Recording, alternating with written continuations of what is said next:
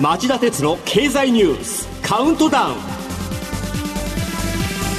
皆さんこんにちは。番組アンカー経済ジャーナリストの町田鉄です。今日も新型コロナウイルス対策をして放送します。皆さんこんにちは。番組アシスタントの杉浦舞です。皆さんもフォローしていただけましたでしょうか？この番組を含め町田さんが出演している3つの番組を合わせた公式ツイッターが誕生しました町田鉄の深堀三兄弟で検索してぜひフォローしてください。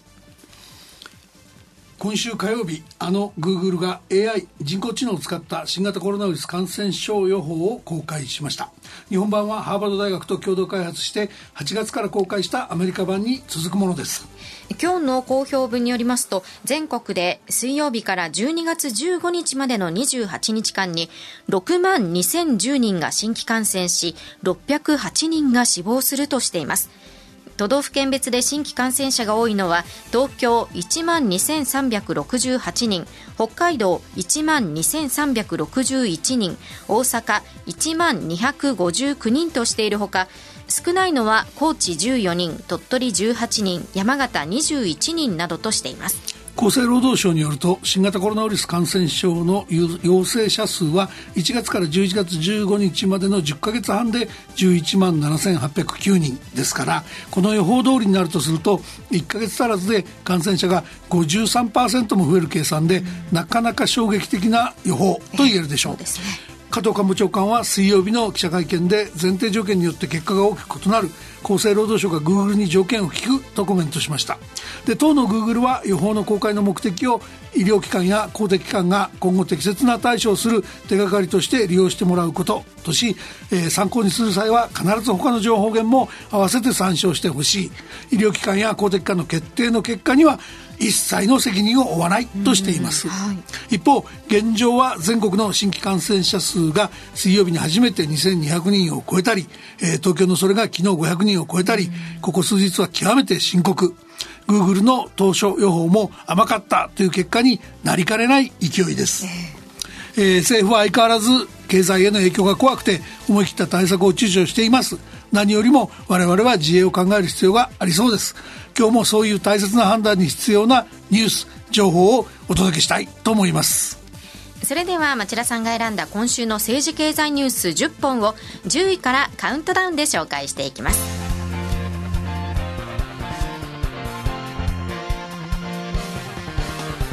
町田鉄の経済ニュースカウントダウン。10位のニュースはこれですアップルが利用者の同意なく行動を追跡して EU の法律に違反。オーストリアの弁護士がドイツとスペインの当局に訴えを起こす。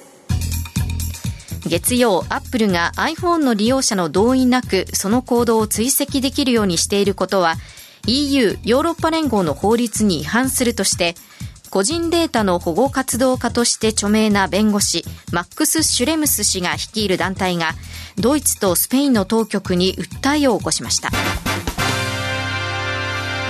えー、この案件と対照的で僕が気になったのは、アップルは水曜日、有料アプリの開発者に貸してきた30%の配信手数料について、来年1月から中小企業者、中小事業者向けに限って15%と半額に引き下げると発表しました。はい、アメリカ議会を中心に高すぎると批判があったことにようやく対応した学校なんですが、この件で日本でも20年前に一世を風靡した i モードを思い出しちゃうんですね。うん、まあ新しいサービスで、作ったばっかりのサービスでいろいろ批判があって、まず制していくのに時間かかったんですが、まあ、アップルもそれなりに時間がかかるのかもしれないな、と感じてしまいました。続いて9位のニュースは、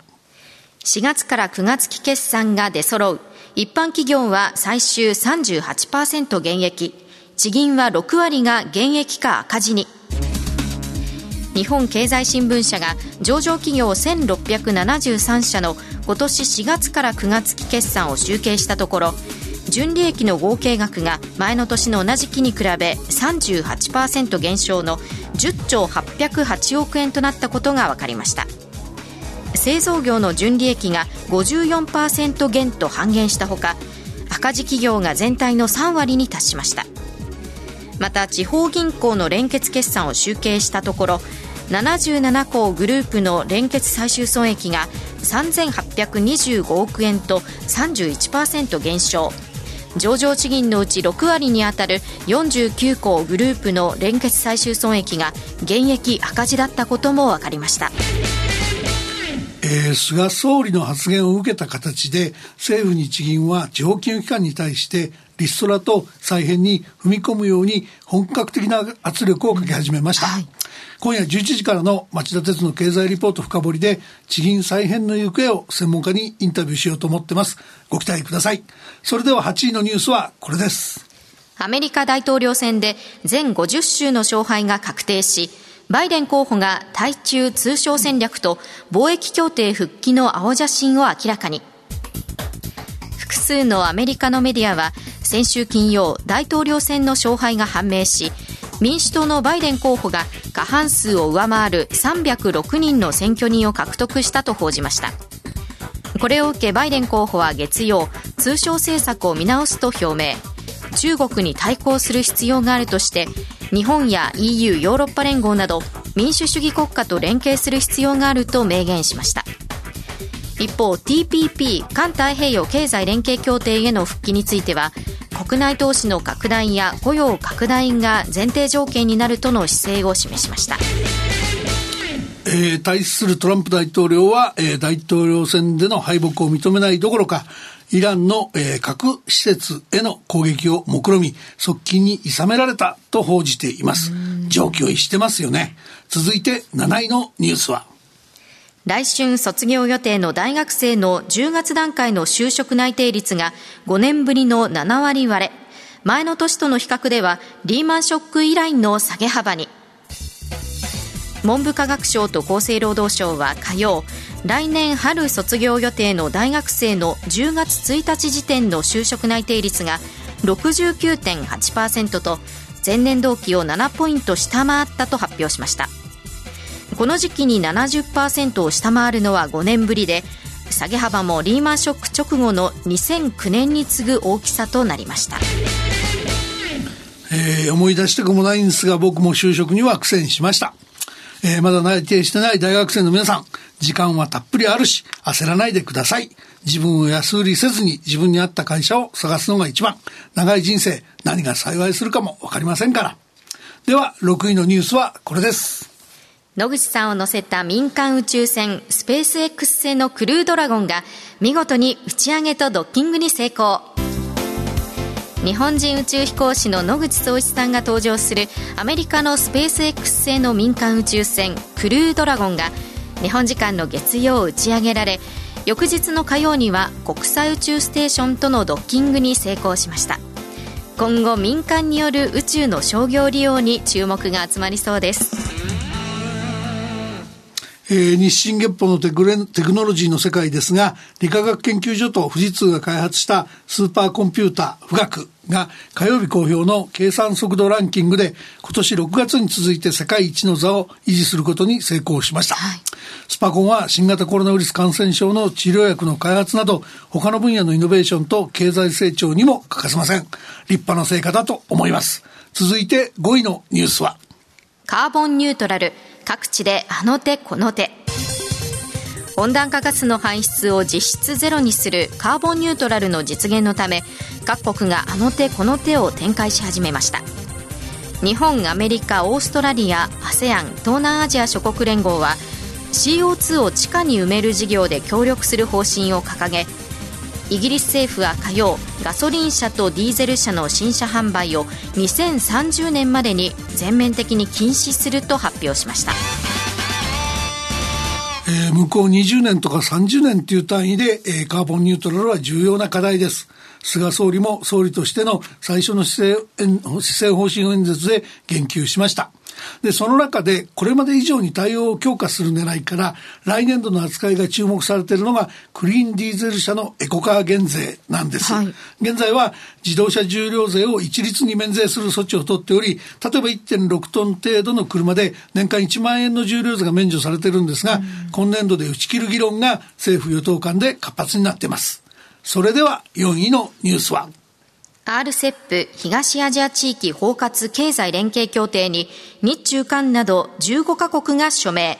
世界の貿易額の3割を占める巨大自由貿易圏が誕生へ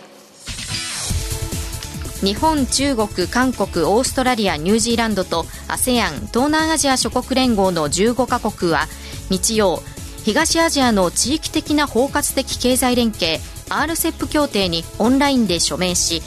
世界の貿易額の3割を占める巨大自由貿易圏の誕生が決まりました。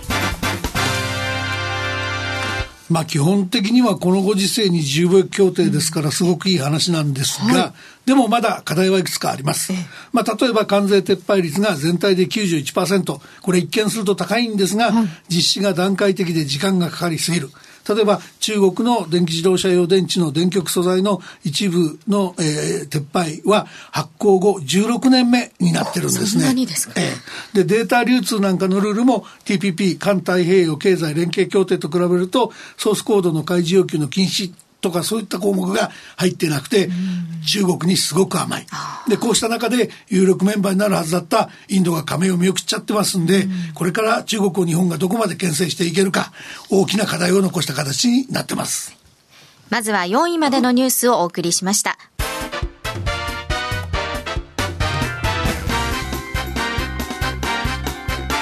町田鉄の経済ニュースカウントダウン3位のニュースはこれです。日本版の民間デジタル通貨の発行が再来年にも実現か。IIJ が立ち上げた協議会に3メガバンクや NTT が大同団結。電気通信事業者の IIJ インターネットイニシアティブジャパンがデジタル通貨の基盤整備に向けて立ち上げた協議会に3メガバンクや NTT グループ JR 東日本関西電力など30社以上が参加。2022年の実用化を目指すことが分かりました。個人や企業が持つ預金を裏付け資産として銀行がデジタル通貨を発行。送金や既存のスマホ決済サービス電子マネーとの交換も可能にする方針です。えー、大企業が推進する構想にはアメリカのフェイクスブックが提唱したリブラがありますが各国の中央銀行に警戒されちゃって、うん、えー、準備が進んでません、はい。今回の IIJ の構想が実現すれば、世界でも珍しいケースになるだけに期待したいですね。続いて2位のニュースは。7月から9月期の GDP、日本は前期比年率21.4%増、欧米とも揃って新型コロナ前の水準に届かず、内閣府が月曜発表した今年7月から9月期の GDP 国内総生産速報値は年率換算で21.4%増と4月から6月期の歴史的落ち込みの反動の域を出ませんでした。アメリカやヨーロッパも揃ってコロナ前の水準には回復しておらずむしろコロナ再拡大の影響を受け日本、アメリカ、ヨーロッパが揃って10月から12月期の伸びが再び鈍化するとみられていますまあ、景気がこんな見通しですし、新型コロナウイルス感染症の再拡大が不運休を告げている状況もありますから、まあ、財政金融政策にはセーフティーネットの役割、これを期待せざるを得ません。で、今年度の第三次補正予算の編成も急がれるでしょう。はい、だけど、補正予算の編成にあたっては、くれぐれも無駄遣いはやめてほしい。それから不正受給も多いから、これの排除にも細心の注意を払ってほしいところです。それからこんな時期なんですけど、はい、内閣府は水曜日 GDP などの計算方法の改定方針を公表しました、はい、これまで計上してなかった住宅の改装改修の費用や民泊などを計上するっていうもんで要するに GDP の押し上げ効果が2015年の名目値で1.3%になるそうです、はい、適用は12月から公表する7月から9月期の GDP 改定値からとのことなので今回の速報値より数値が上がってても、えーで、政府が成果を誇示しても、うん、単なる上げ底だと。これ覚えておいてください。冷静にチェックします。はい。それでは1位のニュースはこれです。昨日、新型コロナウイルスの新規感染者が2日連続で過去最大に、年内のワクチン実用化を目指し、ファイザー社は緊急使用許可を申請へ。昨日新型コロナウイルスの新規感染者が2388人と前日を上回り2日連続で過去最多を更新しました。都道府県別でも東京都の534人大阪府の338人北海道の267人愛知の219人など過去最高の更新が相次ぎました。新型コロナウイルスは引き続き欧米でも猛威を振るっています。アメリカのジョンズ・ホプキンス大学によりますと日本時間の今日午後1時過ぎの段階でアメリカでは感染者が1171万人死者が25万人といずれも世界最多となっているほかフランスでも今月8日に1日の感染者が12万5000人と過去最多を記録しました。イギリスでは日曜日夜ジョンソン首相が感染者と接触したため自己隔離に入ったと発表する騒ぎもありました。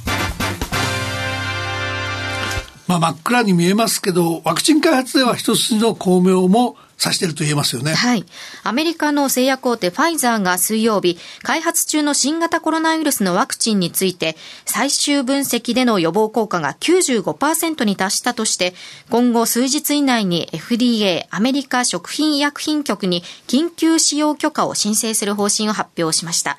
FDA の審査期間は数週間程度とみられ、承認されれば年内にもワクチンが実用化される見通しです。えー、ワクチンについてはアメリカのバイオベンチャーモデルナも月曜日初期データが有望で近く FDA に緊急使用許可を申請すると発表しました